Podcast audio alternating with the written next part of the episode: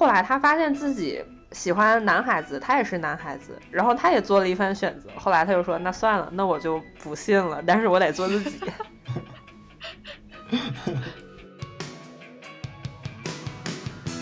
其实很多东西，这种区别对待，最开始的时候，有一些人可能意识不到。就好像同性恋，别人会问你，你什么时候意识到你是喜欢同性的？我就想说，那你什么时候意识到你是喜欢异性的？有人这么问你的吗？就是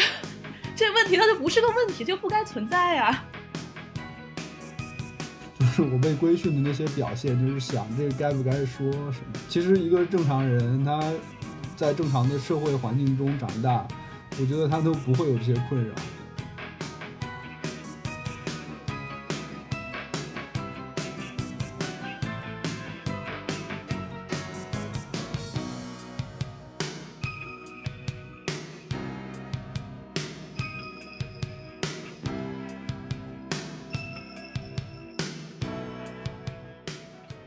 大家好，这里是几乎正常。今天呢，是我们第一次有了一位呃受邀的嘉宾。呃，这位嘉宾呢很神奇，他是听了我们一期关于新疆喀什的节目之后，给我们发了一封邮件。收到这封邮件，两位偶像都在家里激动的跳了起来，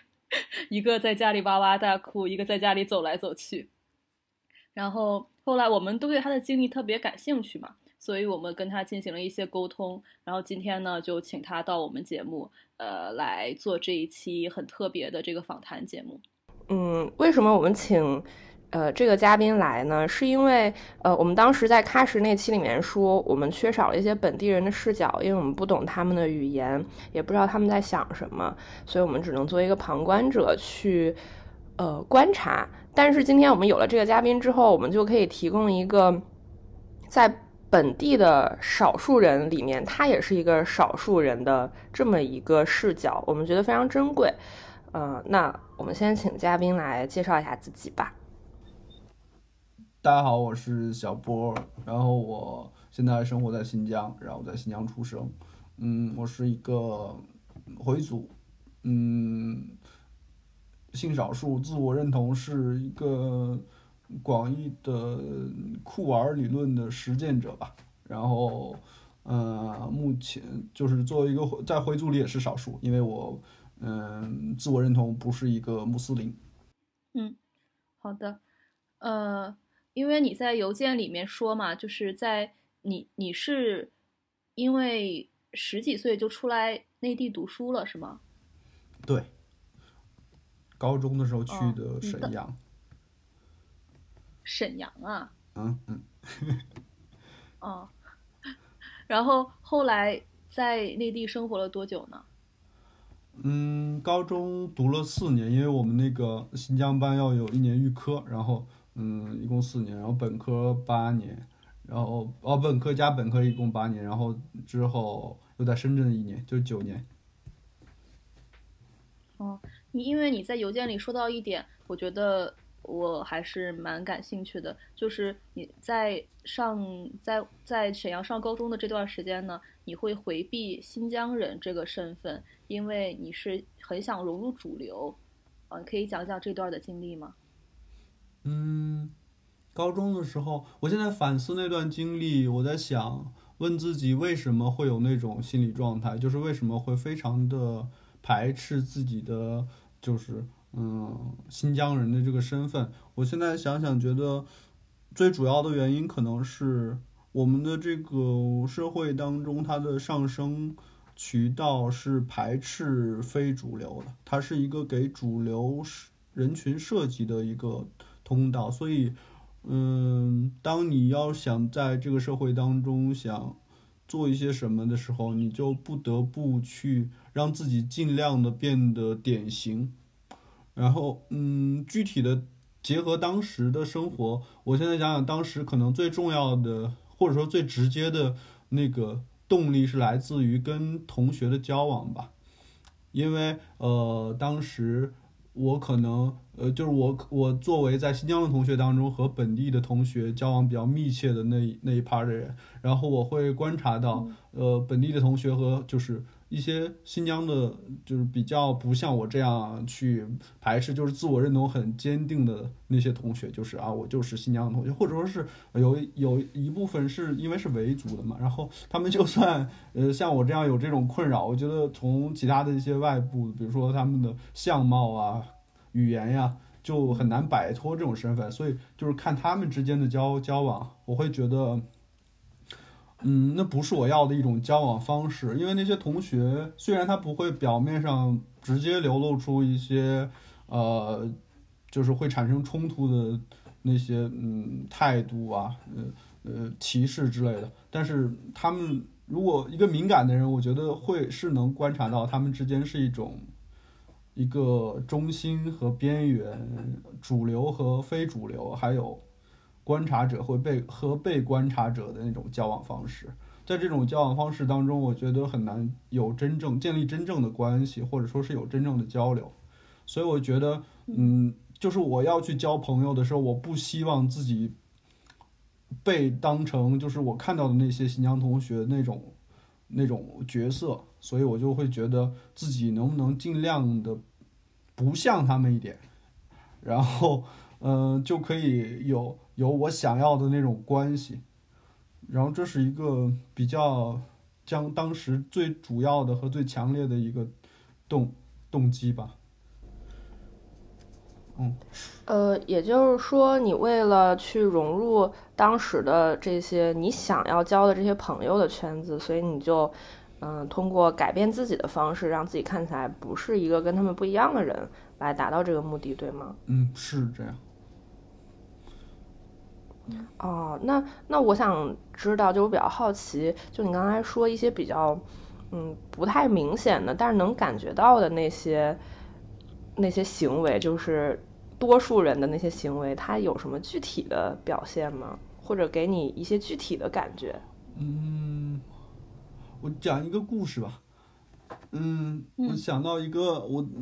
嗯，就是谈到这些话题的时候，我总是会想到一个我高中时候的同学，是一个维族的男生。然后我们我们高中的第一年是就是我是在跟新疆的同学一起上课的，我们单独在一个楼里。然后到第二年之后，我们我就去了本地本地的同学他们的学部。然后，嗯，当时因为分文理的关系，新疆部的同学很少，然后选文的同学呃不足以组成一个文科班，所以如果你要选文的话，你也会到那个本地的同学的班里。然后。那个嗯，维族男生，他一到学校之后，在刚开始的一段时间里，跟我建立了很密切的关系。分文理的时候，他也是，就是跟我一起选了文科，然后去了本地的那个同学的学部。然后到那之后，我们两个人的区别才真正的就是显现，因为他是一个维吾尔族的，然后而且。他的外貌不像我回族的，可能跟汉族同学长得没有那么明显的区别，他就一看就能看出来是新疆同学。然后，嗯，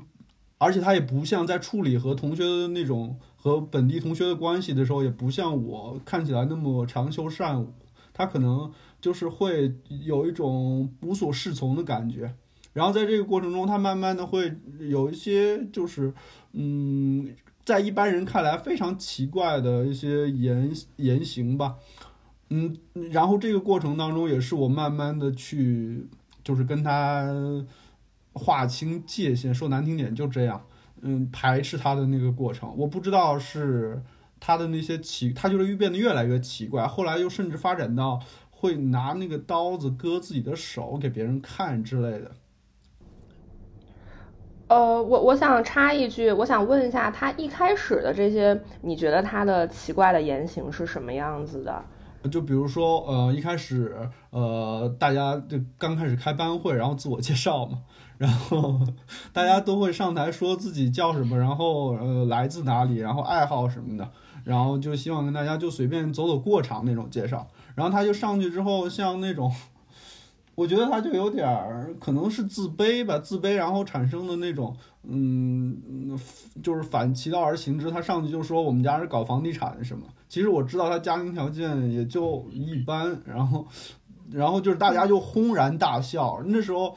我我我我也没有跟着笑，但是我也不知道应该摆一个什么立场或者态度，我不就是觉得就就我比他还还还羞愧的那种感觉。然后那是一个开始，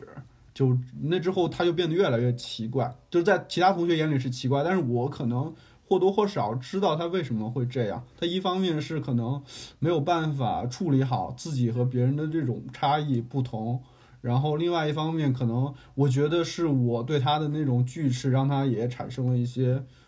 焦虑，或者说是自我认同的那种危机吧。他虽然是另外一个人，但是在我考虑这件事情的回想这件事情的时候，他就像我身上的那个新疆人的身份一样，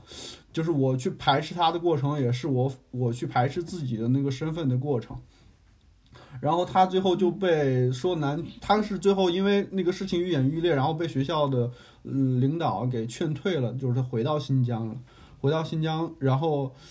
从那以后，我好像就像是把自己身上的那个包袱卸掉了似的。但是我觉得现在我没办法非常心安理得的回想这个事儿，我觉得嗯很复啊很复杂吧，我也不知道该怎么去。面对，我觉得这个东西过程中就能体现出来，他的虽然同学们不会去表面上去说啊你是新疆人怎么怎么样，但是他的那个过程不完全是他自己导致的，可能跟环境也有关系。那环境当中有我，然后我觉得我的是原因比较直接，但是嗯，我的对他的拒斥实际上也是相当于也能。作为那个环境对他的排斥的一种代表吧。这个事儿现在听上去好沉重啊！我我在想这个事情，嗯，跟他是新疆人的这个身份关系大吗？还是因为他本身可能就有一些心态上，嗯，或者说是心理上的一些问题？我我理解的是。这个有一定的关系，这个关系可能并不是因为大家对新疆人有什么样的偏见，而是我觉得是很本能的。比如说，我们一个班，就是像我们那种呃二三线城市，那个没没见过什么世面，一个班可能都是差不多类似这样的小孩儿，然后来了一个，比如说一个外国孩子，或者说一个黑人的孩子，或者说一个，嗯就是完全他是异类的。然后我觉得很小的时候，十几岁的时候，可能一方面大家都很敏感，然后，嗯，都就是本身就在处在一个建立自我认同的这么一个阶段。一方面呢，这个时候大家的，呃，很多时候我觉得小孩是挺残忍的，就是大家还没有建立一个比较好该怎么去处理的这么一个观念，所以很多时候大家会有一些不自觉的言行，比如会去打量你，会去看你，会去跟你说话的时候的。语气会有一些微妙的不同，这个时候可能你说他是纯粹恶意的嘛，也或许也不是，但是或在一些比较敏感或者说本身就比较脆弱的这些人眼里，他可能已经造成了一些伤害了。嗯，是因为他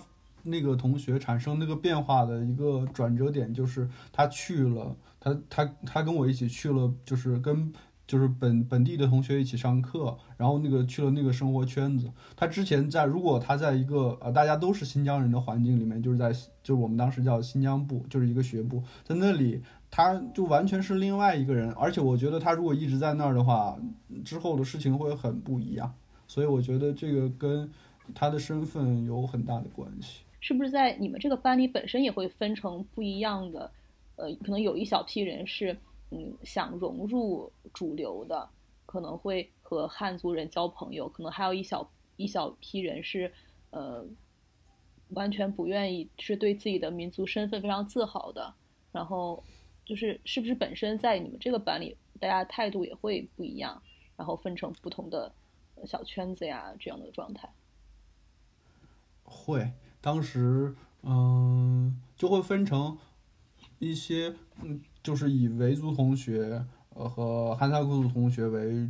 主要的组成部分的呃新疆班的同学，然后他们可能呃学习就是嗯汉语的表达能力也一般，然后所以他们本身来说融入，嗯，融入融入能力也不强，然后嗯，我不知道这跟他们融入的意愿有没有关系，然后他们可能就是比较在新疆部的圈子里活动的，然后另外一部分就是一些去学习成绩比较好的，然后去分到本地班的同学，然后他们之间会有明显的，甚至都能感受到那种。之间的大家之间的敌意，就是新疆部的同学和从新疆部流出的这一部分同学，平时在生活当中，呃，那个隔阂还挺明显的。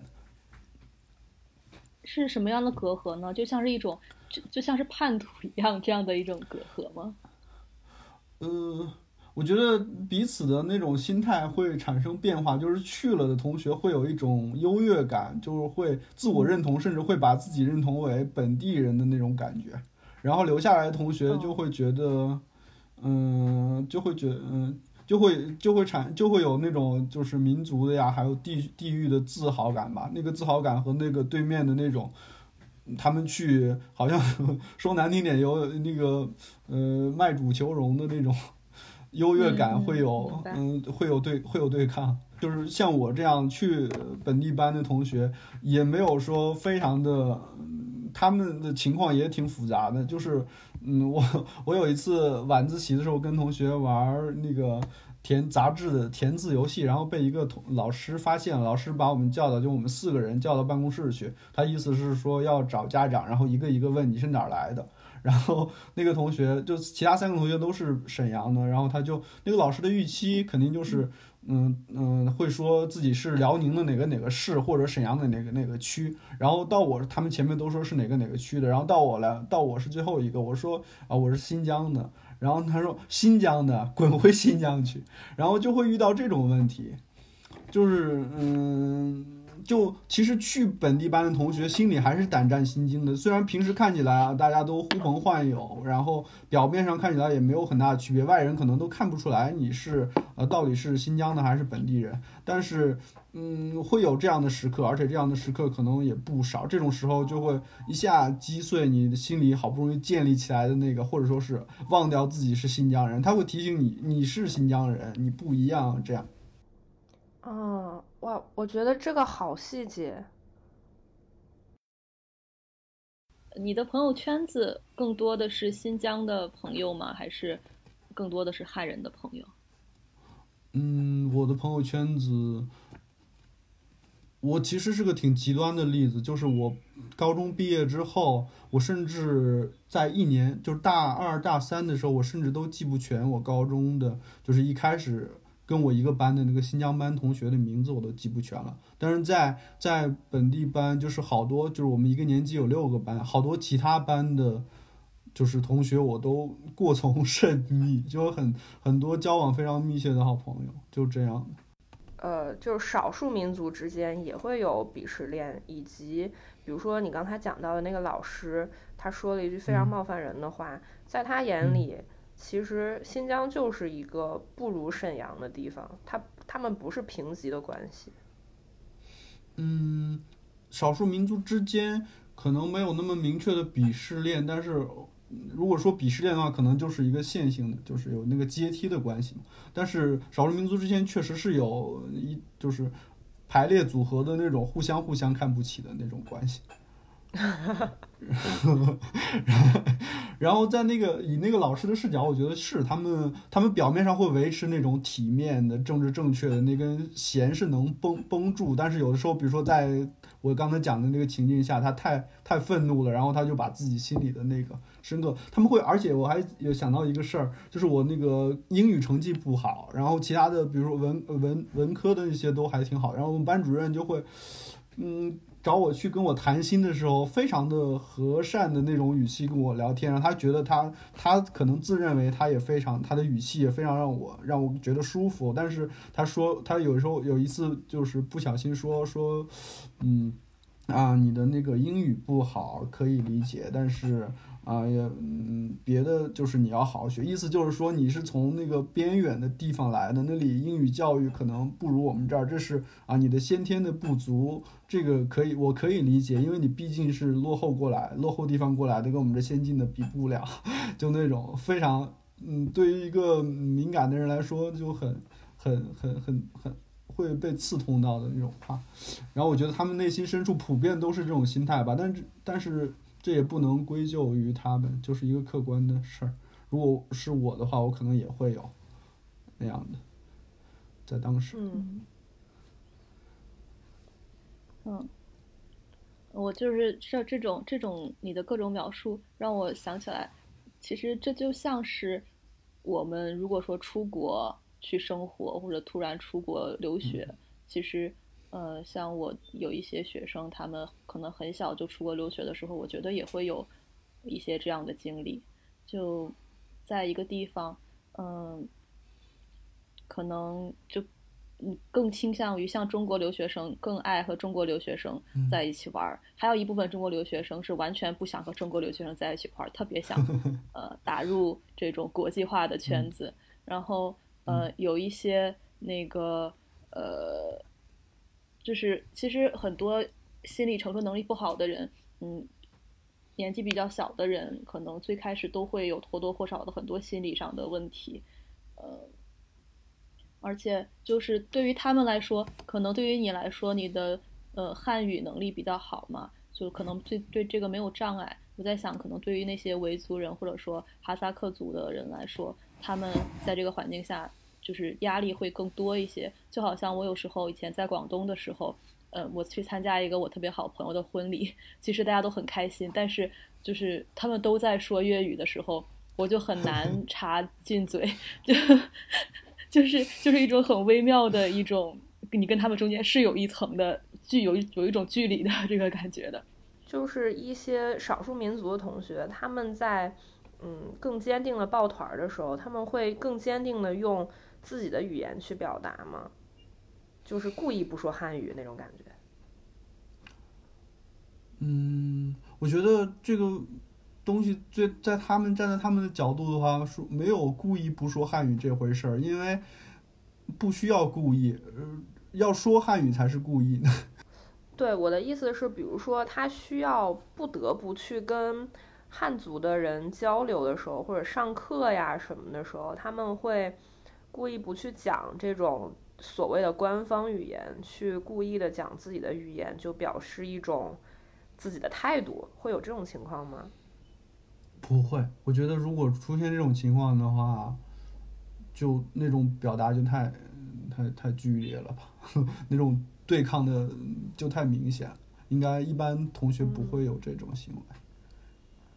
了解。而因为因为有一个背景是在，尤其在内地的新疆班里。那种所谓的民族团结和那个东西是非常非常敏感的一件事儿，所以就算是再有自己的民族意识，然后再不喜欢你们这帮，就是去跟本地人那个什么的那种人，他们也不会去碰这根线，因为这根这个东西还是挺严重的一个事儿。啊，天哪！小小年纪就承载了如此多的，嗯，政治上面的东西。嗯，对我刚就想到那个，其实你高中的这个情景和我们高中也有一点点像。嗯，我们高中的时候会也有一部分少数人，他们是从省内的其他地方来这里上学的，可能来的时候也付出了很大的成本，比如说他离得特别远啊，或者说家庭条件一般啊，或者说嗯，他需要去考比我们更难的试。这样他才能进来，而且来了之后，嗯，因为当时高中不像大学，你可以天天都洗澡，他们是一个完全住校的状态，一个月只能回家一次。我记得我们班里有一个女孩，她学习成绩特别好，但是家庭条件一般般，然后，嗯，就是她经常不洗澡，以至于大家就会很。他是他也不是故意不洗澡，他没有条件给他洗澡，而且可能又只顾学习，然后嗯，大家就会对他有一些指点吧，嗯，然后他的那个人设设定就是啊，他是一个来自。地级市的刻苦学习的女孩子，然后大家会对她有一种所谓的怜悯，但是又觉得她跟自己也没有什么可讲的，因为大家讨论都是哎周末去哪玩啊，什么什么地方什么的东西好吃，但她从来没有来过这个城市，就是我觉得她可能也会有一种格格不入的感觉吧。嗯，你你说这个，我想到就是我高中的时候，就是那段时间大家回家周末，本地的同学他们也是一周回一次，然后回家都会看那段时间都在看那个《好声音》，然后他们周一过来以后就会讨论那个《好声音》，然后我们在学校里也没有看电视的机会，一年回一次家，但是。为了能参与他们的话题，我不知道，我现在回想起来，我都觉得自己有超自己有超能力。我连一期都没看过，但是我都能说出来好多选手的名字，甚至知道他们的特点，然后还能参与到那个讨论当中。我现在觉得，哎，好好可笑啊！哎，你是为了跟他们能去聊，然后专门去搜了这些信息吗？我当时也没有没有手机，然后也没有这些，就只是从他们的谈论当中收集信息，然后再反馈到他们的谈论当中。啊，那我那我 觉得你其实你你其实很细心，然后记忆力也很好，对，还整合能力很好。对对对，整合能力特别好，还有一种就是，呃，怎么说改述文本的能力。我觉得就是太敏感了吧，可能太敏感了，太脆，就是对那个东西太脆，太脆弱了，就嗯，太急于想变成一个。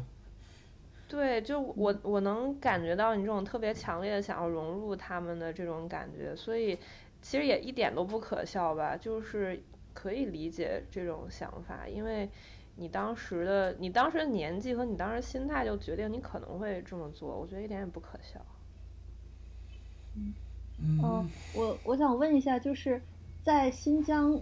去内地上学这种新疆班的这种机会，对于新疆的居民来说是呃大家会非常想去的吗？还是很多人其实也是觉得并不想去内地上学？我我遇到的都是大家还嗯算挺都是挺想去的，嗯，而且那个竞争也很很激烈。嗯，因为大家会觉得这是一个改变自己的渠道嘛，就是一个嗯算是为数不多的一个可以嗯进入另外一个社会有更多的发展空间的一个机会嘛。对，而且还有一个非常直接的原因是当时。那个呃，就是嗯，这个是一个基本算是免费的教育，所以对于很多就是嗯家庭条件非常困难的人来说，是一个非常好重要的，能够嗯有这就是很我遇到一些很多人，就是如果你能考上这个，你就继续上学；如果你考不上，你就不要再上了，因为在本地当时读高中，现在我不知道，当时读高中还是需要交学费呀。开销还不小，所以这个就有很多人去竞争。因为这个本身这个政策的它的宗旨也是给一些贫困的少数民族的同学的机会。我其实特别感兴趣，就是宗教这一块儿。呃，你家里都是信伊斯兰教的吗？是。嗯，那你家里对你有这种宗教上的要求或者宗教教育，就有这方面的要求吗？要求是有，因为它就是伊斯兰教，它本身特点就是靠血缘来一代一代的，父母有责任去教育自己的子女，去啊维护信仰之类的。嗯嗯，我家里在就是穆斯林的范围内算是比较还算要求不是那么高的家庭吧，但是也有那种也有基本的要求，但是专门的教育倒没有。因为，嗯，本身它就是一种变成了一个这个信仰，这种宗教变成了一种生活方式。哦，那会对你的就是思维方式有一些呃压迫吗？或者有一些这种束缚吗？就比如说，呃，伊斯兰教里或许，因为我们之前听了另外一个呃播客，他们是讲请的那个嘉宾是一个伊斯兰教的一个女性，然后他们就会他反映的是。呃，伊斯兰教可能对于女性地位比较低，对于女性有有一些压迫，然后会有如果说，呃，你在外，比如说穿一些吊带儿或者是一些衣服，都会觉得是有这种荡妇一样的这种羞耻，呃，他会就是谈论到一些这样的问题，所以我就很好奇，就比如说像呃伊斯兰教，呃你你家里这个宗教传统会不会让你觉得，比如做什么事儿是不对的，或者说就是有没有对你有这样这方面的影响呢？嗯，因为可能是因为性别性别的原因吧，因为嗯，确实他是嗯，在意思在穆斯林的社群里是男女严重不平等的社群，所以身为女性可能感受到的更多，然后身为男性可能他的那个自由权就大一些。嗯，但是我刚才没有提到这个，就是对我思想的影响的原因是我在想。我现在其实已经很难分清，就是我家里的这些让我觉得啊一些和我的价值观不同的地方，到底是因为这是一个中国家庭，还是因为这是一个穆斯林的家庭？因为嗯，就算是在那些就是在我爸妈的他们的观念当中，有很多价值都是。嗯，就是嗯，所谓的他们自己认为是呃宗教的价值，实际上和中国的传统的价值嗯不谋而合。然后我就觉得很多是，那其实是因为我们这个他们那个农业社会里呃生活形成的价值，然后他们会把它打造成有宗教名义的东西，这样更有权威性。所以我就不太敢说，呃，我们家里的那些传统的价值是，或者说是歧视女性了。这种这种东西是因为宗教产生的，对，就就是其实不管在什么地方吧，这个，呃，宗教可能都会跟他整个这个社会现状，或者说他的制度，或者说他推崇的文化是有关系的。所以在中国，穆斯林其实跟儒家文化是强相关、强关联的，因为这样才能更好的去宣传他的教义，让更多人去。在他们生活的这个文化氛围里面，就感觉到哦，这个东西跟我的是一脉相承的，是契合的，所以他们才会去相信。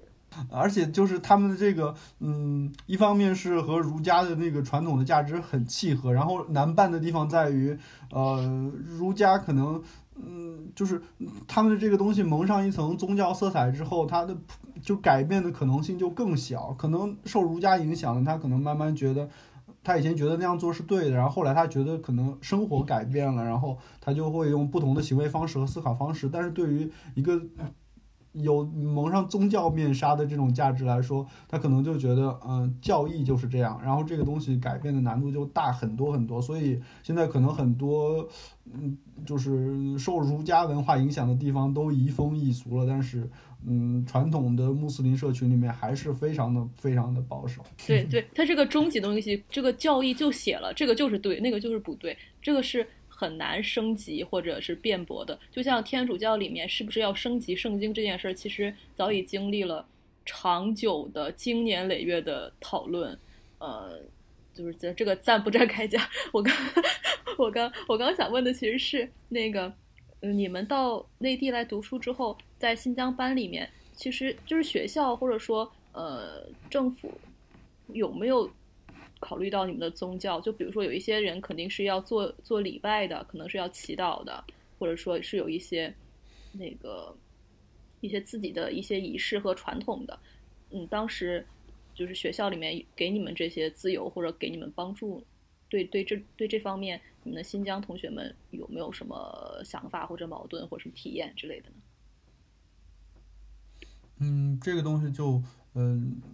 就是包括在刚才我说的那个红线里，因为在不用说在就是内地的新疆班的同学，在新疆本地就是学生好像，但是其实嗯，我也没见到法律里有规定说学生不能信教，然后但是在新疆就是。所谓的大家的共识，就是官方的共识，就是学生是不能信教的，然后国家工作人员是不能信教的。所以说，学生从事就是被禁止从事宗教活动。然后，呃，在新疆班当然就更是如此，因为它它是一个非常高度政策性的东西，所以，嗯，是不可能有你刚才说的那些活动在学校里进行。嗯，明白。哎，我想到了另外一个是，就是你刚刚说的这个国家的公职人员他不能信教，但是我看到其实呃新疆它有很多少数民族的这种当地，比如说警察呀，或者说是一些政府官员啊，那他们是已经脱教了吗？为了，嗯，为了去进入这个公职系统，包括因为他们如果为了在公职系统里面升职加薪的话，那肯定要入党嘛。嗯，我不知道他们这个是有没有脱教，还是大家心照不宣的是，我我既，呃，入了党也入了教，但是我不让这两个事情同时进行。比如说，我就我就说具体一点，比如说我是一个维吾尔族的，然后我去当警察，然后但是这个在形式上就是，嗯，就就是我就是一个无神论者了，因为国家公职人员不能信教嘛，但是这是不可能的事儿，嗯，百分之九十九点九的那个维族人都，嗯，比如说他们入党或者说是在国家机关工作都没有放弃自己的信仰，嗯。但是他们这之这在之前是没有问题的，在很长一段时间，呃，是就是大家心照不宣，就像你说的那样。但是在现在就是，嗯，官方也也也关注这个事儿，因为在新疆这个高压政策，所以他肯定，嗯，对于公职人员来说，他们首先就是因为人的思想他没办法控制，他又只能加紧控制，就是形式。就是比如说，嗯，少就是穆斯林，他必须要去世以后要土葬，然后，呃，这些人他就，而且他们有自己的一套那个葬礼的仪式，然后会在他们的那个宗教的社群里面，大家一起去举行这种东西。然后，如果你是国家公职人员，或者说你就是一个共产党员，那你就不能做这种，就是不能以这种形式来来来举行你的葬礼，然后你还不能进入宗教场所，嗯，做礼拜。然后，嗯，就会就会越来越收紧，然后而且还有大量的，因为嗯新疆的这种政策要维持的话，需要很多人员，然后那就其中必然就包括很多很多的少数民族，就会出现就是少数民族去揪少数民族的这种事儿，然后他们之间就，而且那我我挺我我不是非常了解他们的心态，但是我还觉得这个挺微妙的，就是他们没有完全他们没有完全放弃自己的。民族和信仰，但是他们也必须去执行这种政策，然后他们和自己的其他的同胞兄弟姐妹之间，嗯，不是那种明显的对抗，但是有挺挺挺复杂的心理状态，之他们之间的关系也挺复杂的。哦，好好好精彩啊！就是感觉，因为你想的这个，其实我也想过。就是我在想那些警察，他们拿着那些警棍的时候，嗯，或者说去维持这些秩序，去朝他们的同族人去吼的时候，他们难道不会觉得很奇怪吗？因为，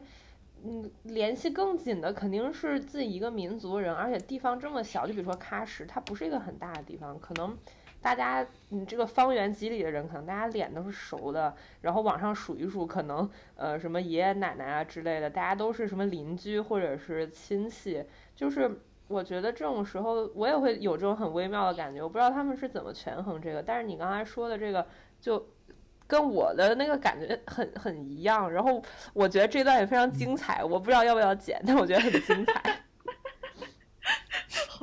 还有，我再说一句话，你一定要这句话一定不能放进去。但是我跟你们说吧，就是，嗯，这里就是大家会又半开玩笑，然后半默认的一个事实，嗯，就是，嗯，维吾尔族的年轻人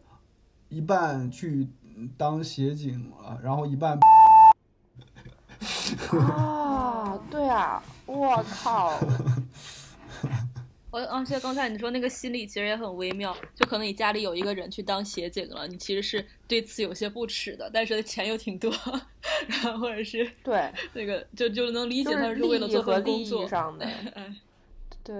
就是有那种就是利益到底放弃哪个要哪个。但是我们现在讨论的就是，好像那些人都想得非常清楚，就是，呃，我面前摆着自己的信仰和民族，然后另外一面是利益。但是我觉得大部分人不是这样的，他就是一个混沌的状态，他他他甚至想不到这个东西和他的，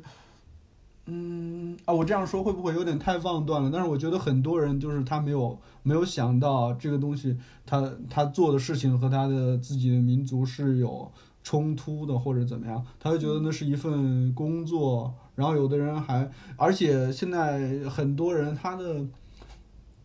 民族意识，或者说是他没有那么觉得自己的民族，嗯，就是没有觉得民族和那个权利、民族的利益和权利有对抗。嗯，他们还觉得啊，什么是少数人闹事，然后嗯，什么他们在执行国家政策之类的，嗯，很多人想的不是那么清楚。真正想清楚的人，我倒觉得，嗯，然后嗯去把自己放在那么一个尴尬的境地的人倒不多。嗯，明白。唉，在这儿就忍不住的叹气了。没事儿，你接着问吧，别叹气了。嗯，我接着问，就回到你个人的，就是因为你你在之前的邮件也跟我们说了，说你托教嘛，我就想问问你是怎么去产，什么时候对这东西产生了怀疑，然后怎么样做的这个决定呢？嗯，我可能从初中的时候，初二、初三的时候会，我觉得那是。一个自我意识形成的过程吧，然后，嗯，我觉得就是我对信仰的理解，就是要首先有一个我，然后我要去，然后有相信，相我相信什么东西，这个叫信仰。但是，嗯，人在在我们这种在伊斯兰教的体系下面，就是我还没有形成，他就要相信了。所以我觉得，当我去形成的时候，我觉得每个人都会有这种。经历，但或强或弱，或者说他有的可能没把这个当成一回事儿，就是你的我在你青就是青春期那个阶段差不多慢慢形成的时候，一定会和你这个我形成之前的相信有有有有一种张力对抗，嗯，然后当你特别珍视你的那个自己的自我的时候，你一定会去反思我到底是在做什么，然后我。到底要去相信什么？特定的时间有两个时间点吧，一个是初中的时候，我会发现自己的那个性向的认同，就是开始慢慢发现自己好像和别人不一样。然后，因为这个东西和教育它是天然的冲突的，那你就选择认同一个嘛。你要么就否定自己的那个性向，你就觉得这是不对的事情；要么你如果你觉得自己这个是正当的，是合理的话，那你就要去怀疑，就认为它不对的那东西到底是不是对的。我觉得这是我可能比别人在这个做做这个决定做更决绝的一个一个挺重要的原因吧，就是我可能有另外一个少数的身份，然后还有个就是呃另外一个时间点就是高中的时候，因为那个呃穆斯林有那个忌口不吃猪肉，对对对，然后我高中高中的时候高二还是什么时候，嗯同学天天。那每天中午大家都去学校门口买那个手抓饼，然后我就特别馋，然后有一天实在是忍不住，我不知道那个就是我就去自己偷偷的，因为还怕新疆的同学看到，然后自己偷偷去买了一个，然后就囫囵吞吞枣的就吃进去了，没尝出来是什么味儿。然后那天我就觉得，可能你既然已经做了这个事儿了，你就没办法说自己是一个虔诚的那个。穆斯林了，我也不知道是因为自己已经去决定不这样生活了，然后才去吃的，还是说自己已经做成既成事实了，那就按照这个走吧，挺好玩的一个事儿。啊，你的这个就是吃这个手抓饼的这个事儿，呃，还有你刚才说是因为你先有一个，呃，有一个认识到，然后再去慢慢去相信的这这么一个过程，然后，呃，我我想到了一个跟你这个事儿非常非常像的事儿。就是呃，我的小妹妹，嗯，是我大舅和我大舅妈的孩子。我大舅妈是一个伊犁人，然后我大舅是一个汉族人。他从小就被教育说自己不能吃猪肉，这个就是因为我不常见他。然后我去了之后，他会知道这个姐姐会给他买东西吃，他就领着我去那个超市，让我给他买东西吃。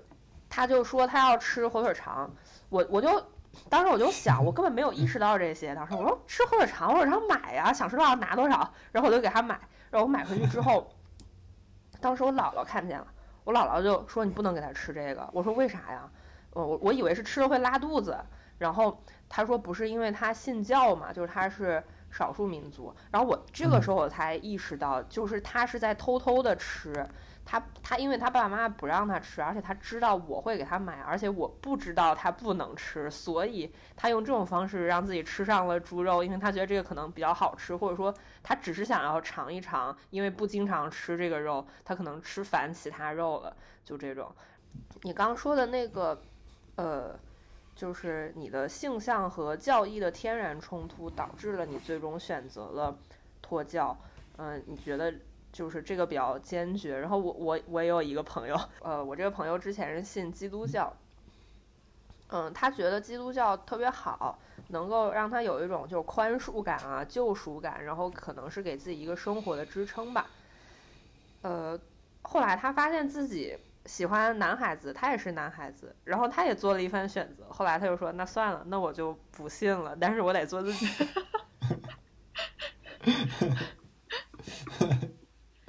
其实我觉得你去买手抓饼这个事儿，很有可能其实你的潜意识已经不想信这个东西了，其实你就是想摆脱它的，然后就莫名其妙。我觉得人有时候，比如说你口误说了一个什么东西，或者莫名其妙你干了一件事儿，可能就是你的潜意识在告诉你，我 现在就是想干这个。是，嗯，应该也是那样，确实是。就已经挣扎了很久了，然后就需要一个嗯导导火索，然后这个手抓饼就是那导火索，然后之后我就呃非常那个自豪的宣称自己不是一个穆斯林。那你做这个去你宣称了这个之后，你身边的朋友啊是什么样的反应呢？你知道的人？嗯，宣称这个宣称也是对有限范围的宣称。因 因为嗯，还是考虑到就去权衡那个社交成本吧。比如说，我要是对我自己的，比如说从小长到大的那种回族朋友啊，然后或者说是维族同学，跟他们说的时候，他们会首先第一反应是你你就是一个叛徒嘛，嗯，然后就会影响很大。所以就权衡之下，对很多呃，因为嗯，这个事儿还挺奇怪的，就是我上大学之后。呃，不是上，呃，就上大学之后，我又回学校，回学校，嗯，然后，嗯，那些跟去跟当时高中的老师他们聚餐的时候，他们还会说，嗯，这个是那个牛肉的，羊，这个是那个猪肉的，你吃，你你这个你不要吃什么的。然后我说。嗯，那个老师没事儿，我我吃这个，然后老师还会就觉得好像我特别委屈自己，说不用不用不用，你不用吃。我觉得就是这个对于一个穆斯林来说，嗯，要去告诉别人自己不是了，或者自己去放弃了自己的所谓的信仰。那个成本还挺高的，而且是必须你去做这个事儿的时候，你才能发现。因为我之前无论如何也想不到，就是我要花那么长时间，就是我整个大学，就是跟同学聚餐，然后跟老师吃饭干什么的，都需要耗费很大精力去告诉他们，我虽然是回族，但是我就那个可以吃，没关系。这样，这个很困扰我。因为这个真的很少见，因为我身边的一些回族的朋友，在别的任何事上，你看不出来他跟我的有任何区别。就是他们有很多，因为他们是不是像生活在新疆，他们很多回居回民是散居在就是各地的嘛，他们在生活任何习惯上都没有什么区别，唯独他们就是不会吃猪肉，好像这是我对他们，就我身边认识这些朋友唯一。有就的一个特征就是不吃猪肉，别的什么宗教信仰或者什么，他们从来不会谈及，也没有这种，没有这种要求。嗯，我后来就是嗯，慢慢自己想到的，还是看什么书看到的，我嗯觉得可能是。就是，嗯，你如果要做，要成为一个宗教的社群的话，你需要跟别人非常明显的区分开，然后，嗯，这个是就是忌口这件事儿就特别明显，能分开你和别人，然后它就变成了一个非常有用的工具，然后这个事儿，嗯，它就慢慢，因为它它太深入人心了。我大学有一个同学是个回是回族，然后。他其实已经明确的说他不信，他他不信伊斯兰教，但是他就一直维持着不吃猪肉的习惯。然后他后来，呃，我们一起聊天的时候，他还说他可以吃，但是他需要。找一个机会，或者说就是好像有那种仪式感的，要正式的啊，我开始出吃猪肉了这个事儿。然后我就还觉得，嗯，吃吃不吃猪肉这个，甚至对很多人的影响就比那个信不信教还大。他可能吃猪肉，他要突破的那个心理的防线要更更难。挺好玩。我觉得这个可能已经不再是一个对于这批这批人来说啊，已经不再是一个宗教性的了。他就像小时候，假设我父母特别讨厌我吃方便面，然后 从小禁令我不许吃方便面，那么到了某一个阶段，就是如果我这么这么生活了二十多年，可能我有一天还是会觉得这个东西不好。然后可能我觉得对他们来说，猪肉已经就这个这个这个东西身上的宗教性已经不强了。而是一种就是家里面的这种教育给你的这种压迫感吧。嗯，因为你刚才说你的这个性向和你的这个宗教是呃正好是相悖的嘛，那你跟你你不能跟你的回族朋友或者你的维族这些同学朋友说你脱教，是不是也要跟他们隐藏你的性取向？嗯，我觉得呃可能他没有。性取向可能更好表露吧，我我我又想到一个一个事一个事例，就是我我男朋友我男朋友他有个小学的同学，然后是跟他关系挺要好的，但是那个同学初中毕业以后就好像没有再继续上学了，然后就一直在打工，然后前段时间就是那个他的那个同学他嗯也是也是那个嗯 gay，然后嗯。之前他们聊天的时候，那个我我就在旁边听他们两个在打电话，然后那个同学说他最近新认识了一个那个呃朋友，就是可能在那个同性的社交软件上认识的，然后那个朋友在朋加了微信，然后朋友圈里就发了一些他去呃哪个。哪个什么佛教的名山去旅旅游，然后发那些照片，然后他就就是他就问我男朋友嘛，说嗯这个人可不可交之类的，然后就说跟然后我男朋友跟他说这个有什么关系？你看人家朋友圈看这几个照片你就觉得那什么，然后他说这可能他的意思就是说这跟这种人交往可能不合乎教义，我就觉得好奇怪，他就他都是一个非常的少少数，然后又被。主流的那个呃教义句式的人，然后他还要考虑自己，还是就算要交男朋友，也要交一个就是 自己的那个呃穆斯林的男朋友。然后如果他要在朋友圈里发佛教的东西，他就会觉得心里面会有排斥的感觉。天呐，就是他他接受了自己同性恋的身份，但是不能嗯，我也不知道他怎么看待自己的那个身份和他的。信仰的关系，那你的你和父母的关系是怎么样的呢？我跟父母的关系，我觉得应该算是不错的吧。然后，就算有冲突的话，我觉得也不是那种就是我们个人之间的冲突。然后我开玩笑我说，我跟爸妈的冲突都是。现现代性冲突就是一个现代人和一个前现代人之间的冲突，然后这种冲突不是我们个人的努力可以解决的，所以如果排除这个因素的话，算是一个和谐的两代人，呃，父父父母和儿子的关系。随着你年年龄的上涨，你父母肯定会问你的这个婚恋问题，那么你可能有一天就需要面对这个东西。你和你男朋友有有这方面的打算吗？嗯，有是有，但是觉得没有什么很好的那个处理方式，因为我们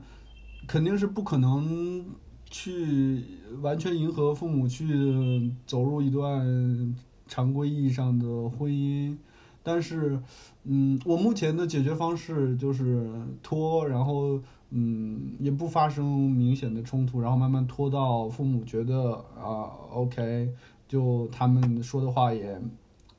他们也无能为力了。然后那时候我就寄希望于我们可以达成一种默契，等那种默契形成之后，他们就不会操心这事儿了。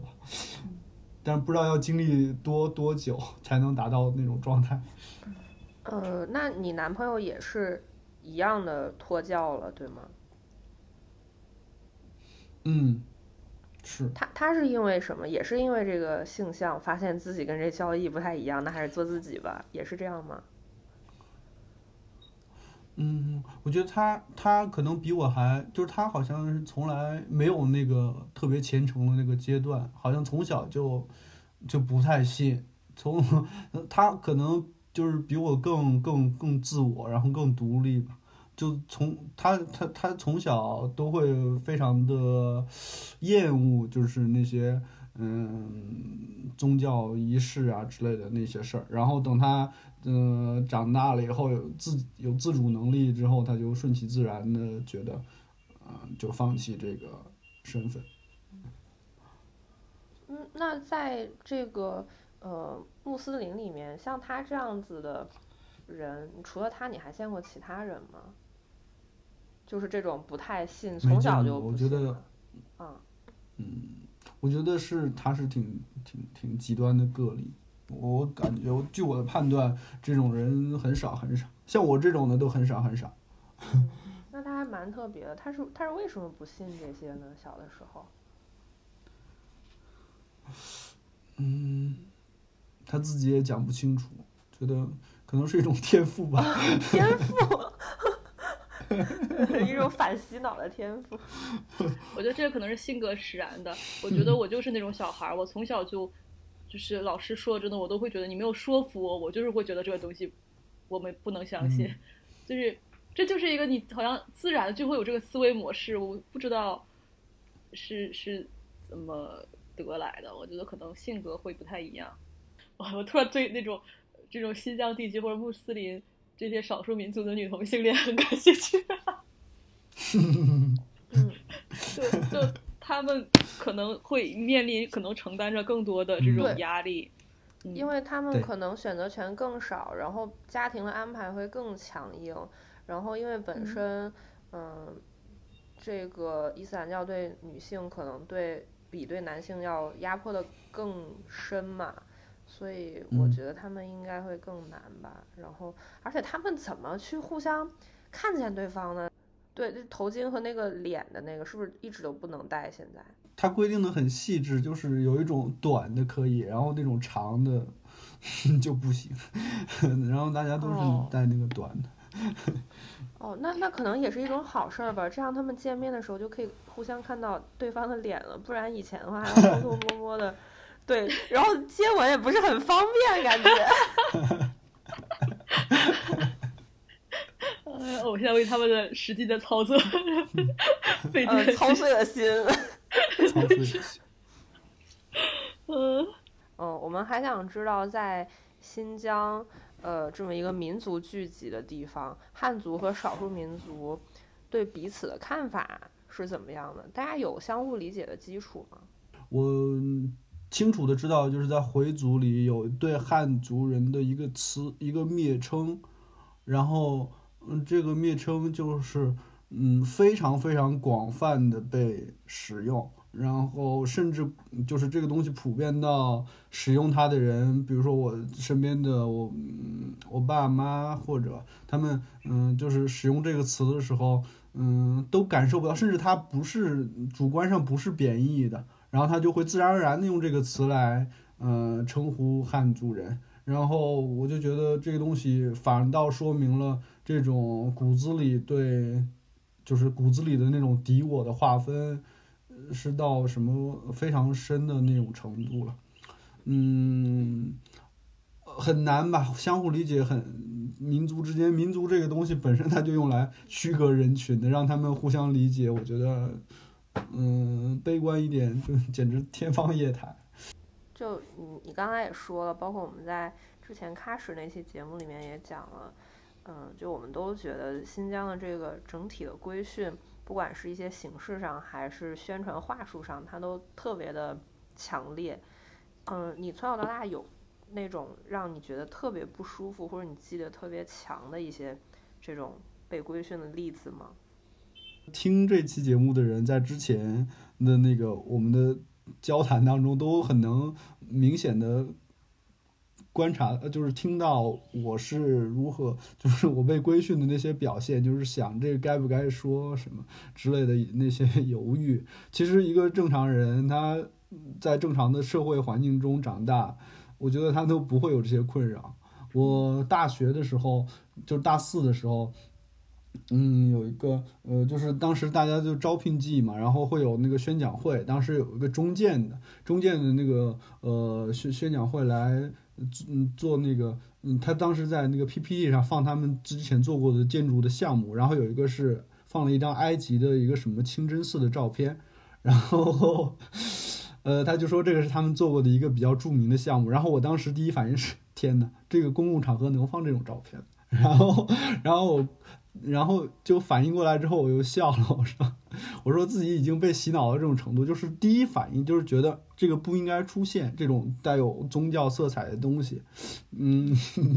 这是一个表现吧。嗯，我刚刚在想，你说你看到那个 PPT 上放清真寺的照片，觉得觉得哎能放吗？但是我就突然在想，其实大家只是对伊斯兰教是这样的态度。比如说 PPT 上出现了一个巴黎圣母院，大家不会觉得有任何问题。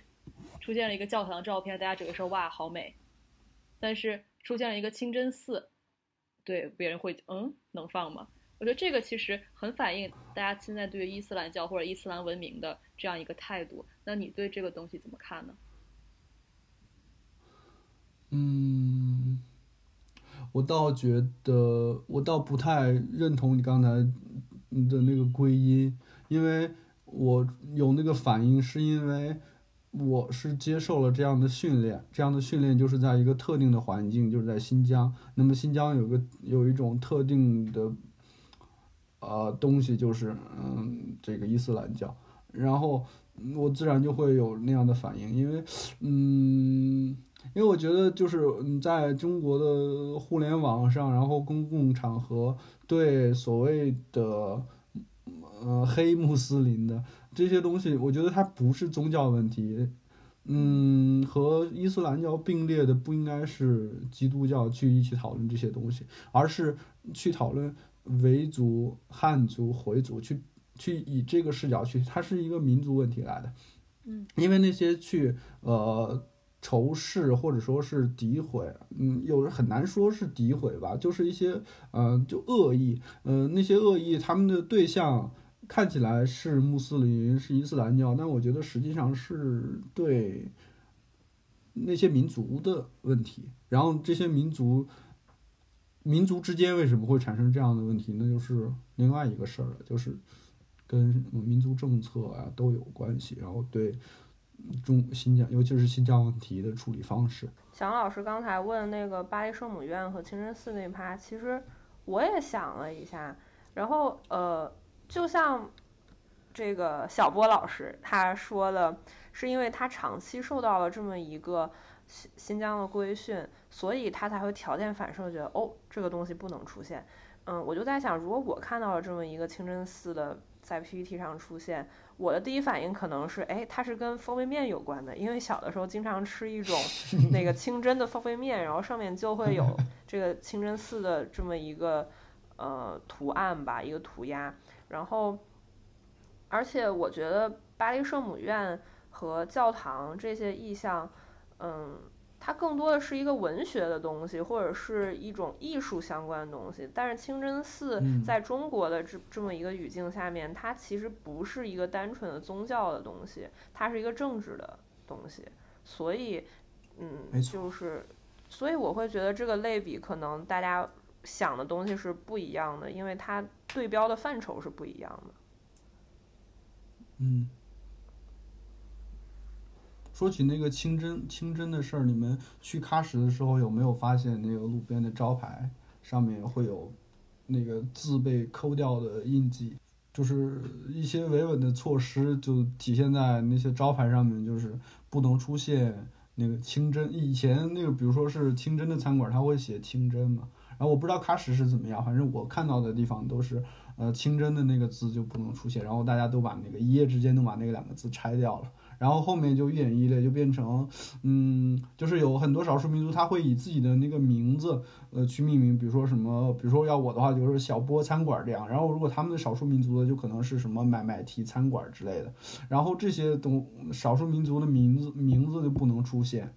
然后又改，然后后来又变成。就是那个这边会有这边，因为是在那个伊犁嘛，伊犁会有很多就是带，可能是有地域特色的，会有那个“伊”字儿，比如说伊犁什么什么东西。然后伊犁的伊呃也不能出现，然后就把那个单立人抠掉，变成好多看到好多引犁饭店什么之类的。然后还有就是什么回回民餐馆儿这种回的里面的那个口就被拆掉，然后我们就开玩笑说去那个口民餐馆吃饭，就 很奇怪。嗯，我之前去过伊犁，但是我当时可能嗯太匆忙了，我只觉得那个嗯招牌是被改掉的，但是我不知道它改的规律，比如说把那个单人旁啊或者是口给抠掉，我以为它可能就是掉了，或者是它太那个风太大 给刮掉了什么的，我不知道是被抠掉的。对我我一直我以为是它那个自然掉落的，你知道吗？你观察多一点就会发现规律，风都是有党党性的。大学的时候，那个嗯，过一段就是好像开了两三次，会开那个学院里的少数民族呃同学工作座谈会，然后那个辅导员每次通知我参加，我就问他，我说有没有汉族同学的工作座谈会，然后他说没有。那我说那我就不参加，就很奇怪。然后，但这个会议的内容一般就是啊、呃所谓的嘘寒问暖，然后关注你们最近的思想状况之类的，嗯，我觉得你好棒就非。常赤裸裸的一种区别对待。谢谢。对这个讲座的这个态度，可能就表现了，嗯，小波老师的一种决断，就是他会对一些事情有他自己的判断，包括他，嗯、从一开始他，嗯，喜欢同性啊，或者说是脱教，或者是，嗯、在新疆班里面的一些身份的摇摆，包括他现在对自己还有生生活的环境的一些反思，我们都觉得，嗯，他的想法特别的可贵，当然也特别的谦虚，嗯，所以其实今天特别的高兴能和小波老师有这么一次，呃，三个地方的隔空对谈。就本来还害怕这次录制会有些尴尬，因为因为小波老师跟我们没有见过面儿，然后三个人又不在一个地方，其实我们都是在对着一个电脑说话，但是没想到其实特别流畅。然后我觉得其实这次聊下来，我也吸收了也很多新的东西，也就是也有一些新的想法吧，有一些新的感想，我觉得特别可贵。然后感谢小波老师来到我们节目。啊，感谢这个节目组的邀请。好官方我的邀请应该是要要去给央视寄邮件了，寄感觉我们节目组有 三十个人至少。那我们就这期节目就在这儿结束了。你要相信你很正常，嗯，大家都很正常。大家再见。